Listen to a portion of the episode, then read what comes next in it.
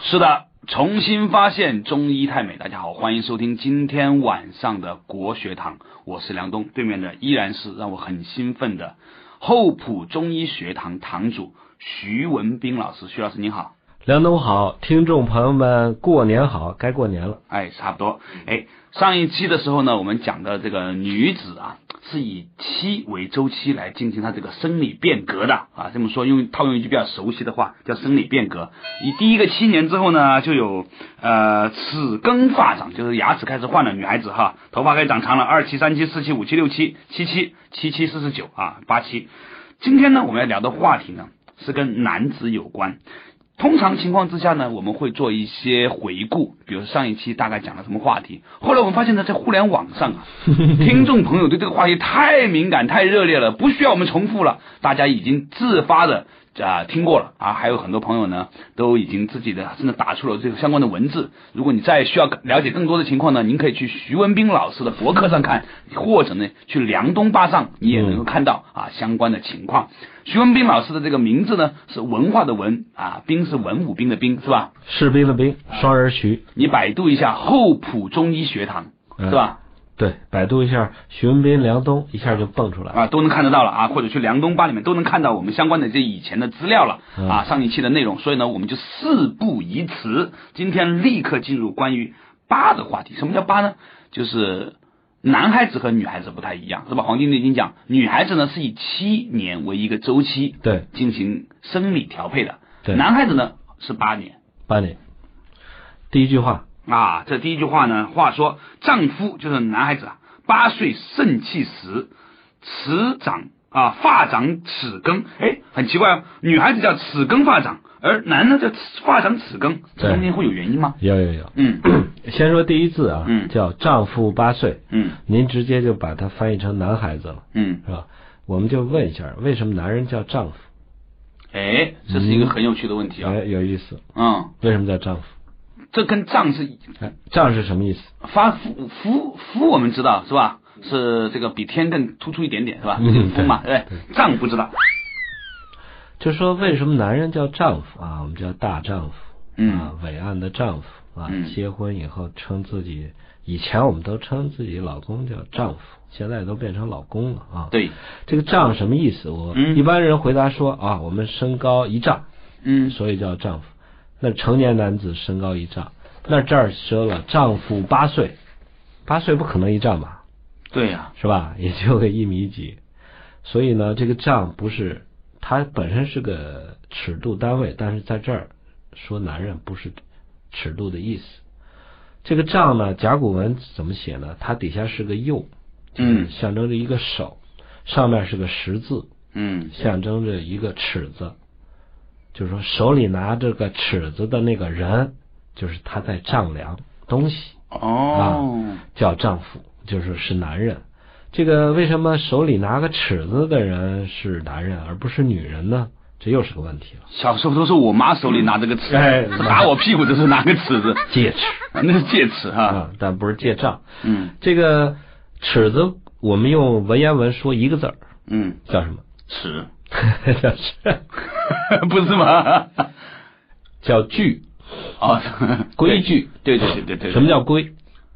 归是圆规嘛？哎，规是画圆圈的叫规，嗯尺子呢是量这种横长竖这个直竖直的叫矩。我们经常说规矩，不依规矩不能成方圆。嗯你依规嗯能画圆圈儿，嗯，你依这个矩呢就能画方了对，啊。为什么拿尺子的人是男人呢？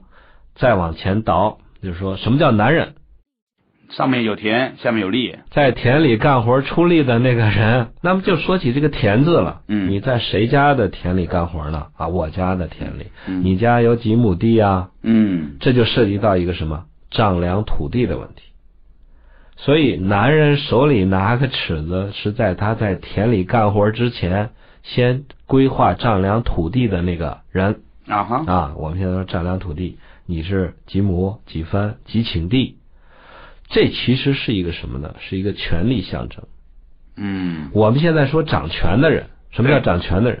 就权杖嘛，对不对？哎权杖，这个权呢，我们经常说权衡，嗯权是一杆秤，一杆秤，那个秤砣叫衡，那个就是秤杆儿，啊，称几斤几两重，决定说了算的啊。你这个交来珠子谷子是几斤，嗯我说了算。我们说这个人有话语权，所以掌权的人，掌握度量衡的人，嗯，掌握这个几斗几升，掌握重量、掌握尺度的人，都叫丈。嗯，所以呢，男人是在田里干活的，而且是掌握这种规划土地的。我们现在搞这个 房地产开发，批个地也很难，是吧？嗯批块地，这得说了算的人。所以这个账是从这儿来的。哦，那么对应来讲，女人手里拿什么？ 女人手里拿着男人，男人手里拿个尺子，女人手里拿着什么呢？哎，这这要是有短短信互动的话，我们可以有奖竞猜了。嗯我刚才讲了规矩，嗯男人手里拿的是锯，那么女人哪里手手里拿的是什么？嗯，规。哦，真的吗？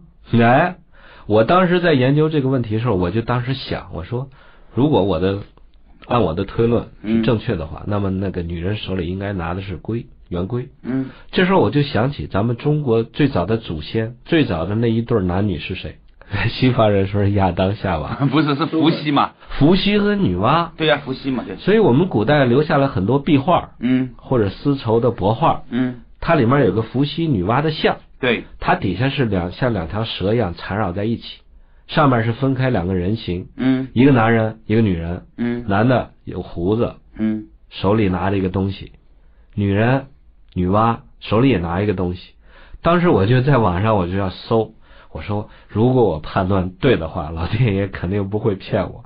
这个男人手里拿的是尺子，女人手里拿的是龟。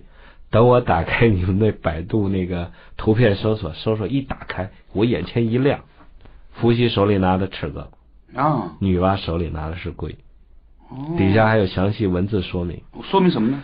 说明就是我的判断不是，我是说那个详细说明的说明是什么？说明就是啊，说，这个伏羲嗯手里拿着一个尺子，嗯但是他没说嗯他要干什么。嗯那个他说了，就是介绍了这个手里人的手里拿的是什么家伙事儿。嗯，啊，大家现在有兴趣还可以上网去搜啊嗯，伏羲女娲图片，然后你就看看那些他们手里拿什么东西。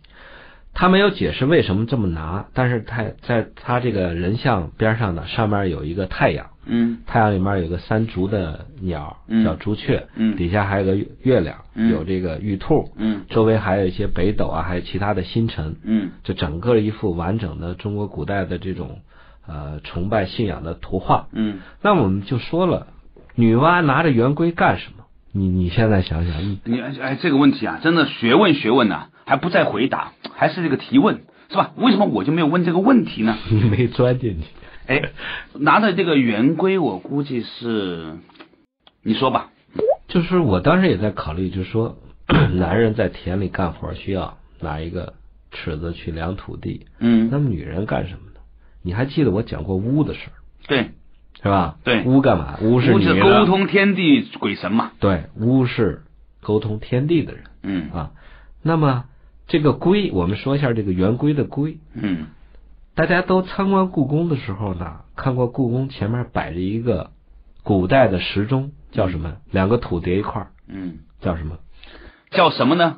稍微休息一下， 哈哈，广告一下，马上回来继续要探讨为什么女人手上拿的是一个圆规啊。您现在收听的是中央人民广播电台中国之声最新鲜的文化节目《国学堂》，辅佐中国文化发扬光大。哎，好，回来之后呢，继续和徐老师聊到，本来呢，以为今天可以把呃八呃男人的这个八一八二八三八四八啊五八七八七八啊聊完的，但是呢，看来才没什么机会了，我们才聊了两个字，丈夫还没聊完。嗯， 刚才讲到啊，你说你去故宫的时候呢，发现了这个女人呐、手上拿着龟，没有， 不是这样说的吗？不是啊，我是搜索图片，古代人画伏羲、女娲那个画像。你刚才说到你要去故宫的呀，故宫呢是这样，它摆故宫那个太和殿前摆着一个称量的用的那个斗啊，啊，另外一个摆的就是那个我们叫日龟，嗯这个龟怎么写？就两个土，嗯这它还有个名字也叫龟，是上面一个太阳的日，嗯中间一个处长的处，底下一个口，也念龟。嗯这个龟是干嘛？它是圆的，啊，那个字念龟啊，哎我龟一直以为那个字念什么免呐、或者怎么样，免不是。跟无冕之王那个冕类似，但不一样。哦，对，那念龟。嗯所以呢，它这个天，我们经常说一句话叫天圆地方。嗯你拿尺子量方的，你是在耕种量土地；嗯，拿那个龟是干什么呢？是研究天文星象的。哦，对，所以女娲还拿个圆规跟这个日晷，就是太阳照在一根棍儿上那个影子变化。嗯，我们中国人研究节气啊，研究这种时间的变化。最早中国的历法嗯都是在女娲那个时候制定下来的。是由女性来制定的吗？哎，最早的历法叫女娲历，大家都听过一个成语叫女娲补天，对，补什么天？不是说天漏了，我们都知道，我们现在每呃就是公历的这一年是三百六十五又四分之一天，对，就是说三比三百六十五天多那么四分之一天，嗯每四年呢我们就加一个天闰闰一天，嗯把那天补在二十九号，对二月二十九号是吧对？其实，在古代，女娲就是我们古代这些大巫们都已经意识到了这个问题，他们制造的那个历法叫女娲历。女娲历呢，她补那一天就意识到这一天的缺失，她就给补上了，这就是女人做的。另外一种历法呢，还有一种说法说，最早的历法女娲历呢，它是根据女人的月经的周期来定的，嗯标准女人的月经周期是二十八天，嗯那么那会儿的一年呢就有十三个月，嗯十三个月乘以二十八其实是三百六十四天，嗯那么还差一天，那又是女娲把这一天补在了二月二十九号，那么就是说那会儿一天是二十八天，嗯但是唯有二月呢是二十九天，所以从这个事情上，我们就再回顾一下，就是上古天真的那个年代，男人们是在地里干活的，而女人们是在研究这些虚无缥缈与天地沟通的这些玄学的。所以现在的女青年动辄喜欢谈星象学，是有哎是有历史原因的。这个星象，我们中国人研究的二十四节气非常精确的描述了，就是太阳对地球的这种影响。对我们现在一报时间说，今天是农历的冬至。我嗯说什么农历啊？我们中国人用的二十四节气是标准的太阳历，嗯它是根据太阳的周期变化来决定的，是吧？它跟那个阳历的日子基本都吻合。我们用的所谓的农历是阴历，是那个根据月亮的阴晴圆缺来变化制定的。外国人没有二十四节气，但是外国人有什么？有星星象学。嗯你看星象学都跟我们那个呃二十四节气基本吻合。冬至以前，你是冬至以前出生的吧？对你是射手座，对一过了冬至，摩羯，它也是根据太阳的变化来制定的。就是外国也有一些巫打仗什么意思？其实就是什么打土豪分田地，这个分地不均产生了纠纷，嗯干？嘛？谁去打仗？ 男人去打仗。对说和呢，都是一些女性来调和。所以中国的哲学，道家的这种思想呢，更近接近于这种母性的思想。所以林语堂就说过嘛，嗯他说女人更适合去做政治家。做领导，嗯我们中国讲的《易经》那个太卦，嗯就最好那个卦嗯是阴爻在上，阳爻在下，哦，是女人在上面做领导的。我们那个上古天真论先也是 lady first，对我们先讲的女子七岁，是嗯吧？肾气盛，齿更发展，后面才说的男人，也是女人在前，男人在后嗯啊。尊重女性是有哲学基础的啊。所以，如果从这个角度来看 哈，嗯，妇女听节老啊婆的话，跟妇女节就不应该在三八，就应该在三七，啊三 七， 哎对吧哎？理论上来说应该这样嘛，对不对？对三八应该是属于男人节嘛。总是这些七七八八的事儿。是啊啊，丈夫八岁肾气值啊，肾气时啊，嗯八岁到八呃，就是大概呃小学二年级、一年级、二年级的时候呢，这个肾气为什么用肾气时呢？嗯，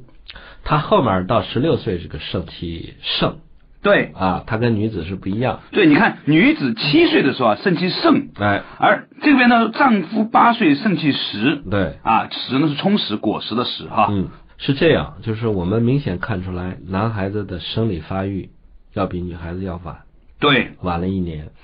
另外呢，从这个身心角度来讲，就是男孩子懂事儿开窍也比女孩子晚。玩很多哦，哎，上初中的一般女孩子一来例假都懂了很多事情，跟小大人似的，是吧？哎，嗯哎男孩子还那儿懵懵懂懂，还不懂。这女孩子都都已经知道怎么跟老师告状的时候，我们傻乎乎的还被告状呢，都是对干这种事情。嗯，它是一种天然的、天定的一种自然的规律，我嗯们要遵循它。嗯所以男孩子到了虚岁八岁的时候才开始什么呢？换牙嗯啊，比女孩子要晚一点。他把这个头发放在前面呢，就说男人的精血充足的一个表现是什么？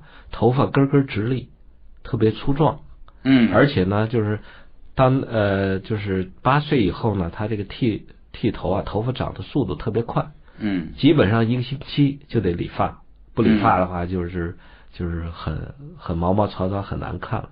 这是一叫种毛头小子。哎毛头小子啊，虎头虎脑，嗯这个毛毛糙糙，嗯啊，其实都是一种精血充盈的一个表现。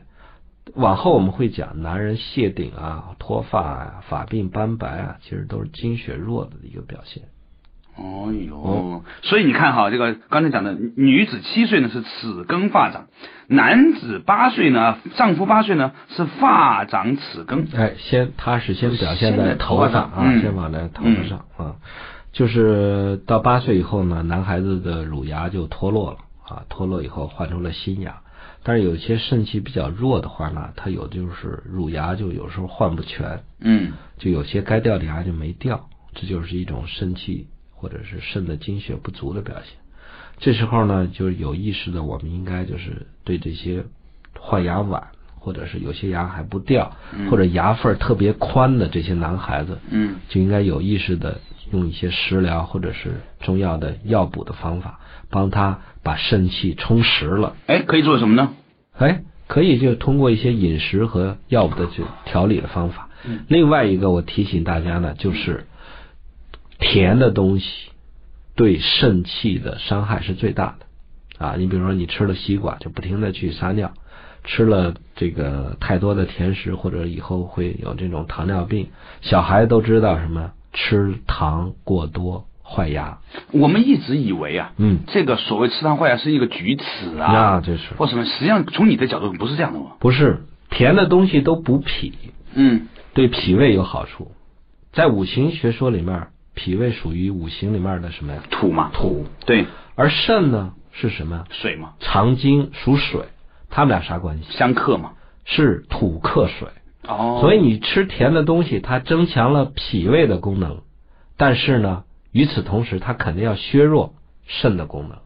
所以我建议到这会儿的孩子一定要少吃糖，或者干脆不吃糖。那应该吃点什么味道的东西呢？哎，苦煎肾，吃点什么炒的一些焦焦黄黄的硬果、坚果类的东西，无论是对小孩子、对老年人都有好处。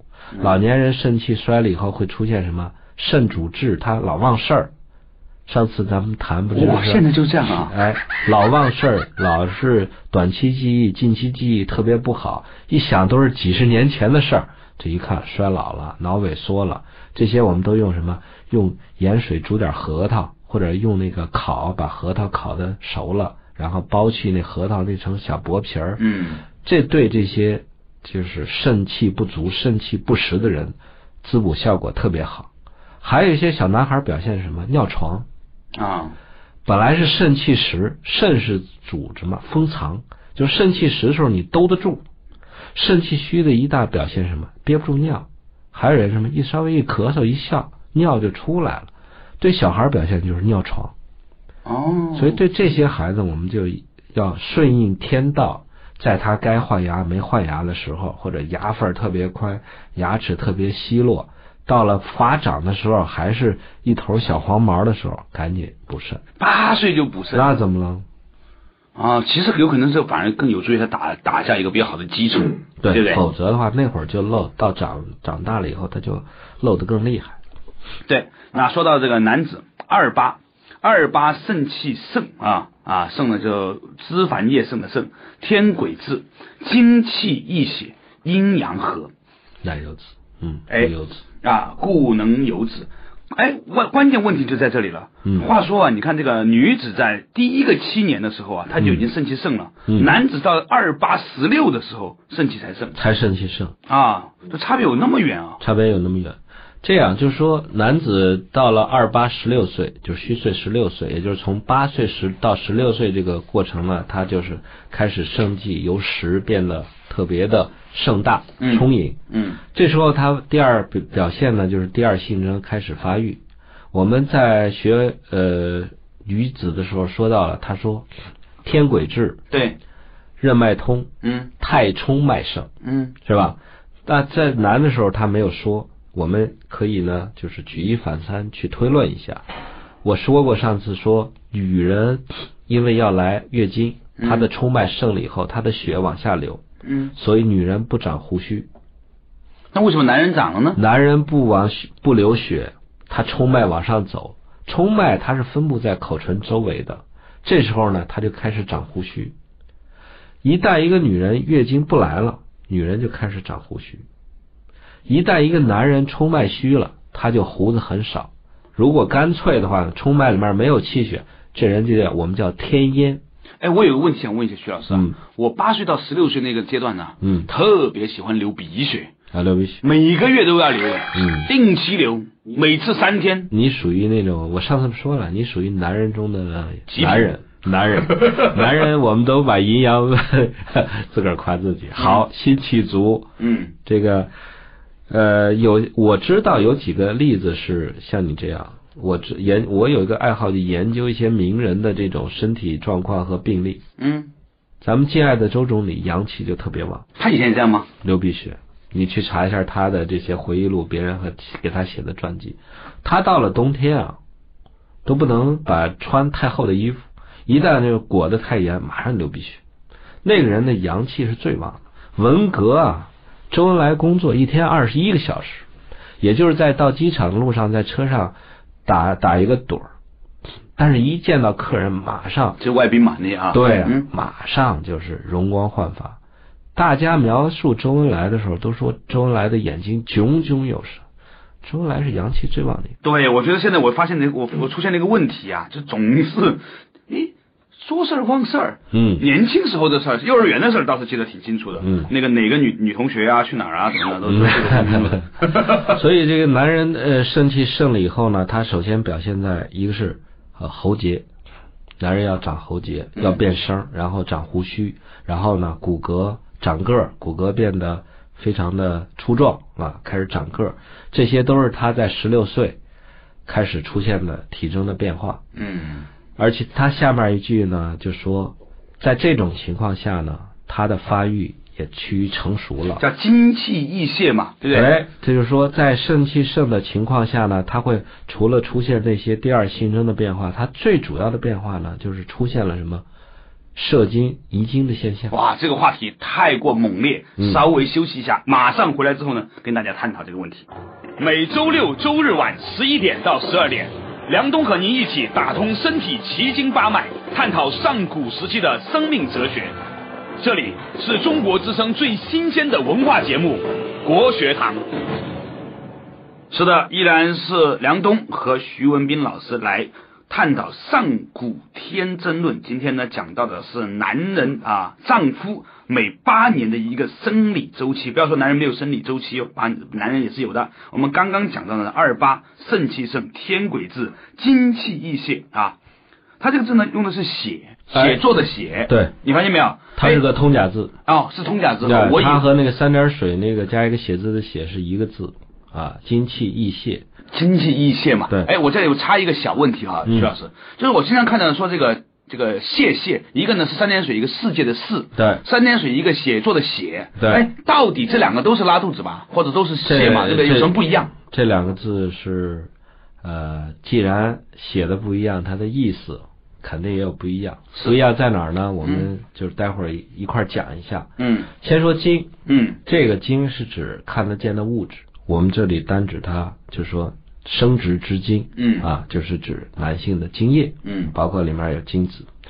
气呢，就是指我们讲的元气，也就是讲的那个由肾精化生的那种呃能量，energy，啊、呃、energy。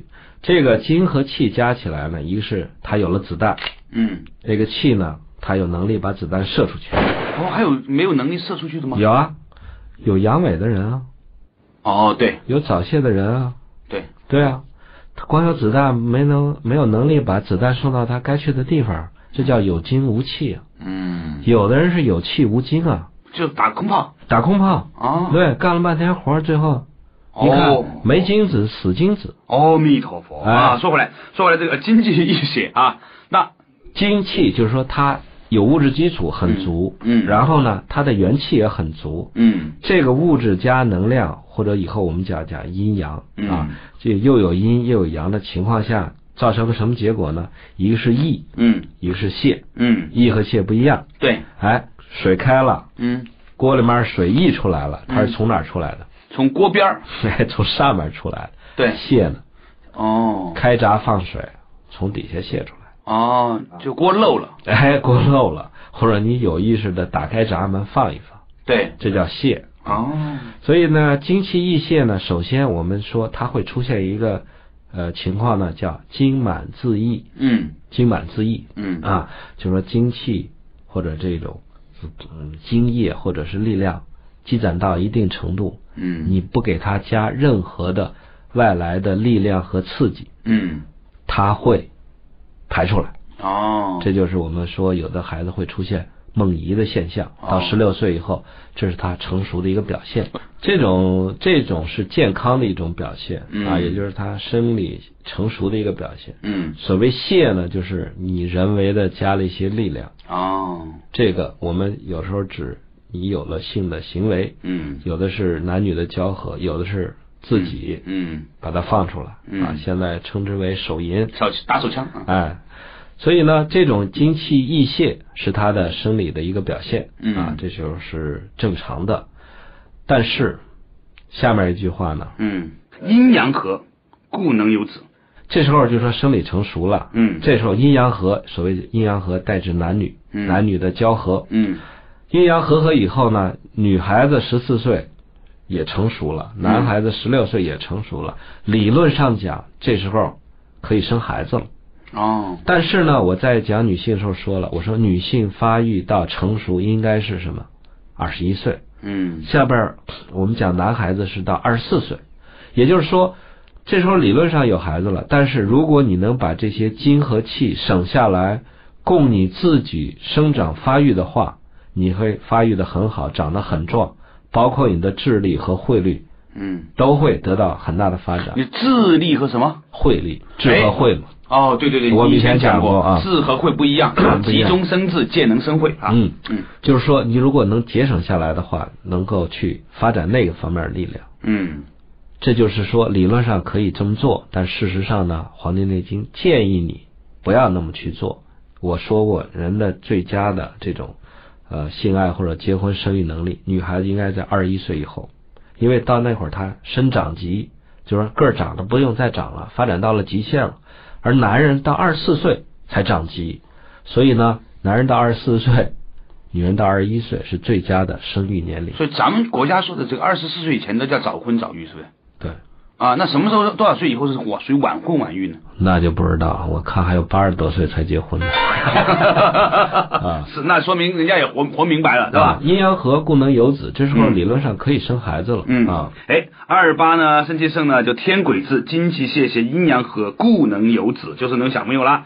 当三八啊，肾气平均，筋骨劲强，故真牙生而长疾，肾气平均呐、哎，上次女性也有肾气平均，对，就是说这个肾气除了支撑她发育她的生育功能以外呢，还有富裕的话呢，就分布到全身的各个部位，对，就像那个倒香槟酒有没有？香槟 塔，溢出来。对吧？你到了第一层呢，慢慢慢慢升到第二层、三层、四层。实际上，我们身体啊，什么啊，头脑啊、四肢发育啊、骨髓啊，都靠这个东西，哎，对不对了，嗯，这时候人就开始长个儿啊，嗯这时候这会儿饭量也大，对，啊，半大小子吃死老子嘛， 筋骨劲强哈、它为什么是劲强而不是强劲呢？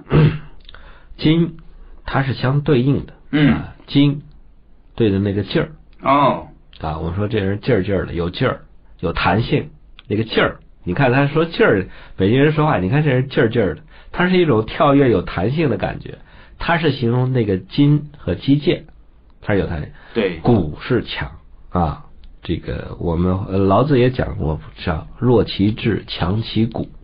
骨头是强的，筋是劲儿。你看一看，我觉得我还是有提高的。你看，我就能问得出来为什么哎筋骨劲强而不是筋骨强劲。我觉得我还是有些进步哈。对对对筋骨劲强，因为筋对应的是劲啊，嗯骨对应的是强，对故真牙生而长疾。真牙就是我们说的智齿，智齿。哎，有一些人觉得智齿没什么用，给它啊拔了，嗯其实这样好吗？哎，对，如果特别疼影响，或者你需要切开让它长出来，嗯不长智齿，说明肾气不太足。嗯长出来智齿，恭喜你，肾气很足、嗯啊嗯，把这个槽牙，我们叫到头牙都长出来了，嗯这是一种呃肾气比较足的表现。嗯。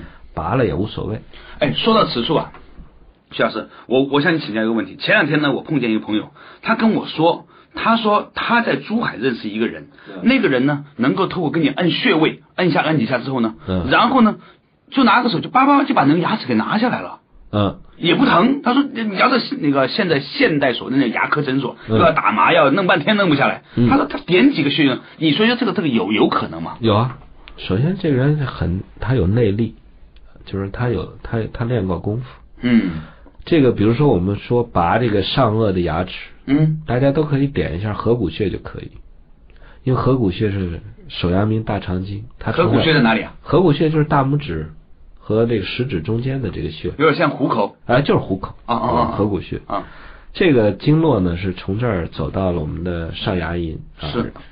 以前我们做这个针刺麻醉，嗯就是在合谷穴加一个针，或者强刺激，或者通上电。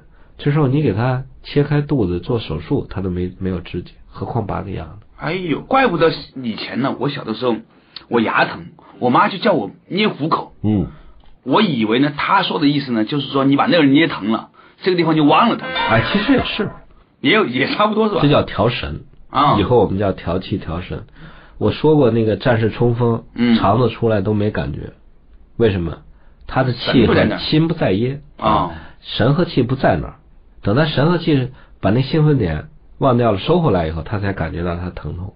所以据说很多人是在长征之后啊，嗯到了那个地方才死的。哎，对，就才那个，就是才牺牲的。原因是什么呢？他那股劲儿一直支撑着他，卸掉了啊，一直支撑他在走。后来一到一到达目的啊，所以这个虎口拔牙是有道 理的。传说中的虎口拔牙，原来就是这个按着意思虎口去拔自己 的牙。哎，真的有可能哈。嗯好，故能有此。三八肾气平均，筋骨劲强，故真牙生而长疾。嗯，所谓长疾，就是说男人到了二十四岁，嗯就别再别指望再长高了。我们经常老百姓有句俗话叫“二十三还要穿一穿”呢。啊，男孩子，你别看上中学不起眼儿，上大学，哎，我有好几个我的中学同学啊，等大学一毕业一见，哇，那么高，他这个儿都是在大学那会儿长的，我好像也是这样哎。哎，二十四岁之前穿起来了，所以呢，二十四岁之前用一些，比如说我们中医调养的使肾气能够平均的方法，或者是能使肾气实的方法，或者是能起肾气盛的方法，还能有助于长个儿。过了这个年龄，拜拜，别想哎，哎，徐老了，师，只今天我能跟你穿那个我跟你聊高跟啊，鞋我跟你聊啊，有一个很重要的一个收获，啊就是我以前以为只有到做老头的时候才需要补肾的，现在你这么一说呢，八岁就要可以。就如果你这个地方有问题，而且呢是打基础，打基础，是个打基础。那我想请问了，嗯除了比较复杂，您刚才说的啊、比如说我们可以用点核桃啊，加点盐水煮一煮啊，煎一煎吃啊，这种补肾的方法以外，有没有那种比较简便易行的啊？上个课啊啊，坐个公交车啊、嗯啊，等个电梯啊，也能够用的方法。当然有了。比如，首先，我们说补肾是补漏洞，嗯，你有漏经的问题，这对在我们补嘛，你上次讲过哎嘛，补的补和意思益就不一样了，哎，对补不对？合意，先要补住漏漏洞、嗯啊，甚补至不是加哎啊，补呢，这意思是把锅像补补起来一样，是吧？对避免漏洞啊。避免漏啊嗯。补肾的方法从古传下来有很多，但是这些呢都是不被人重视。我给大家说两个，嗯一个就是什么呢？我在上中学的时候，我的生物老师跟我说的。嗯他为什么研究中医呢？他本来学生物的，他本身有很厉害的糖尿病。嗯这个人到了病的时候，或者快不行的时候，才有一个共同的爱好，研究中医。所以他那会儿就告诉我们一件事儿，什么？撒尿的时候咬牙，这是什么原理呢？我也听说过。哎，这个牙是属肾的，大家都知道。这个是的，这个排便的这个功能也是属肾的，是的，所以排便是用肾用劲儿的时候，这时候你咬牙切齿啊，嗯。不漏气，不漏气啊，这么一说吧，很多西医肯定觉得你是疯了，你这哎，所以这个是。事情很不被人重视。但是等上了大学，接触了我的很多中医老师，还有我接触了一些这些呃太极形意的老师以后，这些老师无一无一不例外告诉我这个方法。所以呢，我们都是吃饭时候别说话，我告诉大家，小便的时候别说话，不论男女，一辈子就养成这个习惯，所以啊，前两天我们打经死也不说。对，我们经常看见有一些人呢，是吧，在洗手间里面还打开着打手机嘛，对不 对？所以这个方法是我们说在那会儿说话或者不咬牙是漏气的。哦，其实这是古代一些人在静坐啊、站桩练功时候他的一种感觉，他能感觉到这种气往哪儿走，是怎么散掉的，所以他到那会儿要咬牙。另外一个方法呢，就是我们叫搓骨道，叫提肛。哦，提肛，什么叫提肛呢？就有意识的把肛门那儿搓起括约肌嘛，哎，肛门括约肌就好像你要上厕所，但是你得忍着那个状态。啊，古人就管这叫搓骨道，哪个搓哪个骨哪个刀搓是提手旁一个最好的最，啊搓起来；啊骨是五谷的谷，啊，这个道是道路的道。古人说话很含蓄，他把这个肛门排便的地方叫骨道，把这个这个男性、女性撒尿的叫水道。啊。从医学到哲学，一样的《黄帝内经》，不一样的新鲜观点。梁冬、徐文兵一起发现中医太美。哎，刚才呢，这个徐老师呢讲到这个水道、汗道这个事情啊，嗯，呃，你也刚才讲到，就是叫搓骨道嘛，是吧？嗯这个字啊，很容易被念成作，做对吧？啊 一小撮儿，对啊，一小撮，对，撮一儿个是一小一小撮。那那你觉得这个的目呃原因又是什么呢？刚刚才我们聊到一个话题，就是说如何在简易的方法里面，能够在八岁、十六岁、二十四岁都开始补肾啊。啊。这个方法呢，我们中医有个理论叫肾司二便，嗯就是说肾它有一个功能，它负责排大便和排小便嗯啊。所以你有意识的去呃练习这个的话呢，比如包括我们站着，不是说我们站桩时候必须舌舔上颚搭鹊桥，嗯然后呢底下要搓骨道，要提肛。嗯它提肛的目的是什么呢？就是说，当你把这个肛门它本来是个孔，是个嗯窟窿。嗯当你把它搓起来的时，候，这个窟窿就闭合了。嗯男人最重要的脉叫督脉，嗯它从会阴跟任脉一样出来，会阴走任脉的话，它往前走了；督脉呢，它是往后走。它第一个经过的这个沟，啊这个窟窿啊就是肛门。你如果不把这个沟给它填平的话，它那个气过不去。这样子然后呢，它经过呢我们的尾椎那个长强，然后沿着脊椎就上去了，这时候才能这个督脉才能通。督脉是什么？主一身之阳啊，哦是我们这个负责男人嘛要挺起直量啊，腰杆要直，这个是最关键。女人是任脉，任脉是主妊娠怀孕的，哦男人的是督脉很重要。所以呢，你搓骨道的话，就有助于督脉的通畅。 徐老师，你已经看见我脸上的表情，可以了解， 我已经有开始在做方这方面的努力了吧？嗯哦嗯，好，哎， 真是，看来这个这个平常好多懂懂的东西啊，还得知道它的原理之后呢，你才会真正的去实行。或者你不知道，然后你就相信，哎，我们祖先教我们的东西肯定是对的，我们就照着去做，啊。哎，所以这个那你说这个有没有一个方法？比如说是不是说一打打二打打，这要有节奏感的，还是长期这样呢？我觉得肯定是不要太刻意啊。这个除了站桩时候可以这么做，大家平时行走坐卧啊，啊听听哪个领导讲话烦了，你就默默默默坐那儿练练功，是吧嗯？嗯谁也看不出来你在那暗暗使劲。比较有意思的是，我在美国的时候，我参观他们那个国立卫生院，啊，嗯他们一个大夫给我们介绍，就是治治疗产后的一些女性的一些问题，比如说嗯她有一个产后造成的阴道的松弛，嗯这时候呢，她就对这种夫妻生活啊比较厌倦，就是过不了。嗯然后呢，还有一个就是出现了一种子宫脱垂啊、下垂的问题。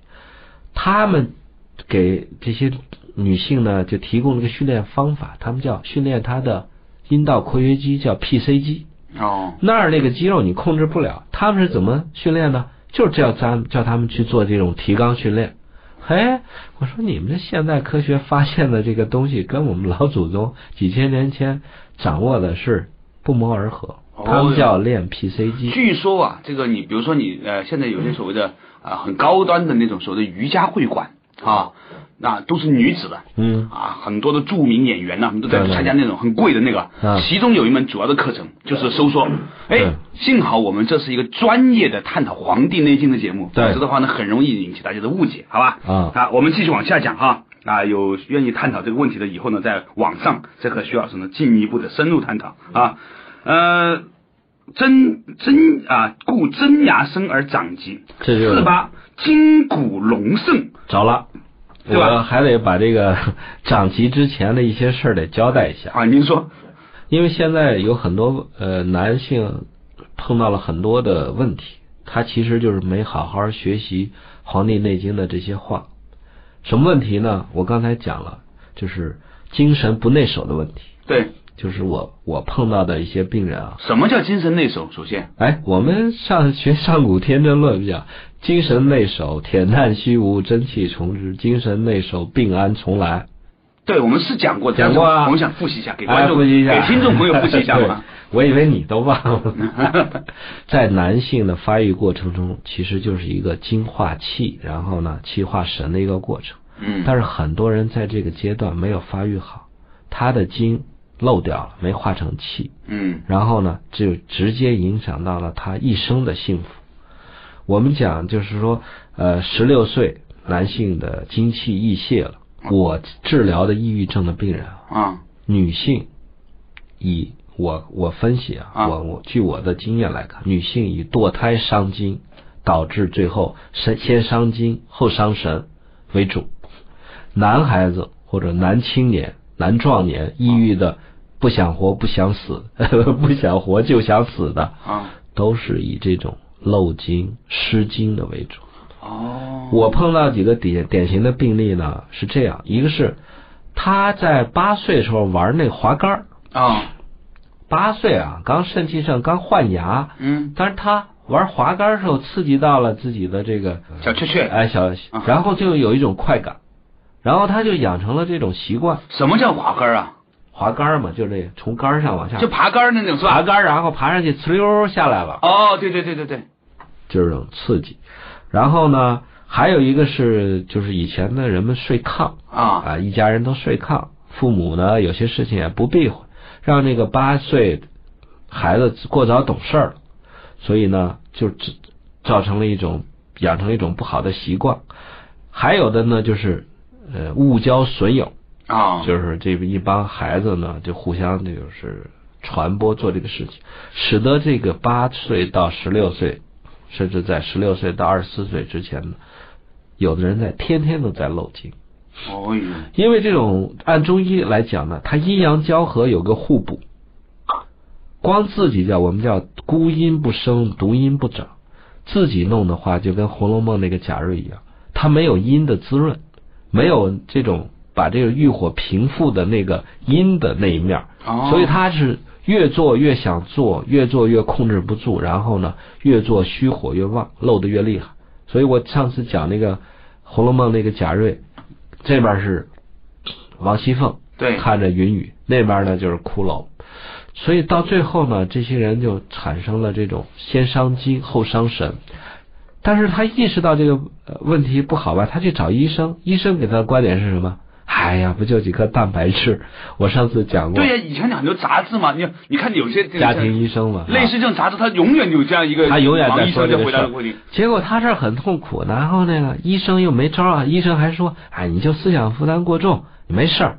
结果呢，搞得现在很多人啊，都是活在这种就是早半年透半支里生半死的这种都是早年透支，早年透支。